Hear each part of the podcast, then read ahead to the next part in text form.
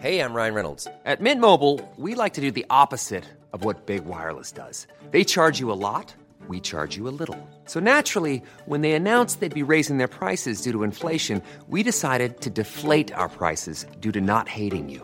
That's right. We're cutting the price of Mint Unlimited from $30 a month to just $15 a month. Give it a try at mintmobile.com slash switch. $45 upfront for three months plus taxes and fees. Promo rate for new customers for limited time. Unlimited more than 40 gigabytes per month. Slows. Full terms at mintmobile.com.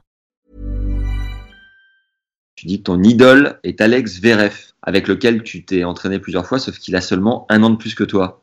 C'est un peu chelou comme idole, non? Ouais, ouais, ouais, c'est c'est un peu spécial. Après, c'est que moi j'essaie de prendre exemple sur des gens euh, qui sont proches, tu vois, par même Demi-Nord, il a un an de moins que moi, ou même Chapovalov, ou même Félix. Il y a du bon à tirer de chacun. Après le Textile Gate des JO de Rio, le Corona Gate a été victime d'un Banana Gate ou complot à la banane. Euh, en France, euh, au niveau de l'imposition, bah euh, c'est pas facile quand on est à mon classement. En fait, au Maroc, euh, tous nos gains qui ont été gagnés à l'étranger, en fait, sont pas imposables. En fait, en fait, la réalité, c'est que ces deux dernières années, j'ai pas payé d'impôts parce que j'ai dépensé autant, voire plus que ce que j'ai gagné. Parce qu'à mon classement, à 5, 6, 10 000 euros près, bah ça vaut le coup de payer un peu moins d'impôts. Bon, maintenant qu'on a parlé oseille, caillasse, fricaille et autres millions de dollars, on va pouvoir passer au tennis. Mais en tout cas, merci de ta transparence. Je crois que j'ai fait non classé 35 parce qu'il n'y avait pas 40 à l'époque. J'ai fait 35-30, 30-15-3, 15-3. Après, j'ai pris, c'était l'année où il y avait les intermédiaires. J'ai fait 15-3, 15-2 à l'intermédiaire, 15-1 à la fin de l'année, Tu t'envoles. 15-1-15. Oh là C'était inarrêtable. Une petite anecdote, c'est que, euh, en fait, de 15-3, donc les deux années de 15-3 à 15, en fait, j'ai- joué à une main, en revers à une main. Quand je suis, quand je suis monté 15, je- j'arrivais plus à gagner un match en fin d'année. Donc, en fait, je suis repassé à deux mains et j'ai fait 15-3-6, 3-6-0. Euh, j'ai fait deux années à 0, du coup. Après, j'ai fait 0, euh, moins 4, moins 4, moins 30. Et quand t'es passé à une main, tu, euh, tu rêvais d'envoyer des longues lignes à la Roger ou? C'était Richard, mon idole. C'était Richard, mon idole. Même des fois, quand je joue pour m'amuser, je me dis, putain, mais t'as un super beau revers, on dirait Richard et tout. Et je leur dis, ouais, ouais j'ai un beau revers, sauf qu'en match, je fais que des slices parce que j'ai peur.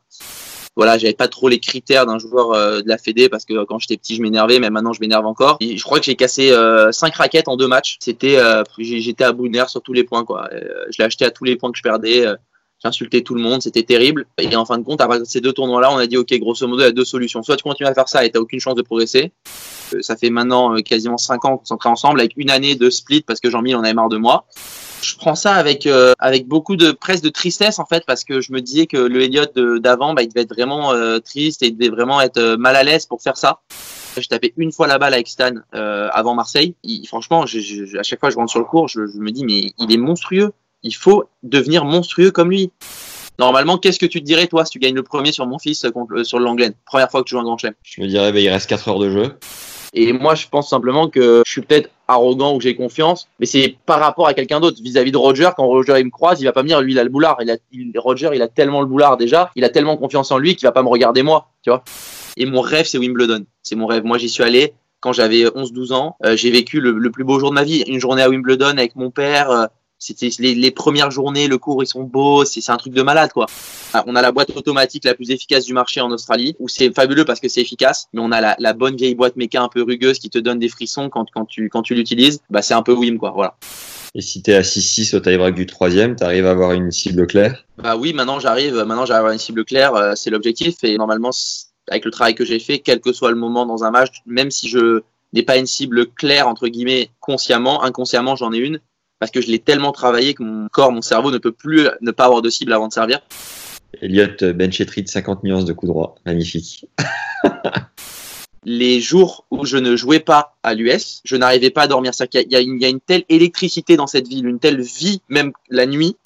Bah voilà, quand on a une passion, le tennis, moi je dis je suis passionné, simple, double, triple, quadruple, on invente une règle, ce que tu veux, moi je joue, quoi, ça me fait plaisir. C'est un truc de fou, hein. Les qualifs de Grand Chelem, moi je saurais pas t'expliquer, mais c'est quelque chose, ça a rien à voir, hein. Ça te prend un jus, mais de dingue, hein. Non, mais alors je vais te raconter l'anecdote la plus incroyable que j'ai avec Roger. Euh, et je pense, et je pense que si il entend ce podcast un jour, de, dans, dans 30 ans, il se rappellera de moi, c'est sûr.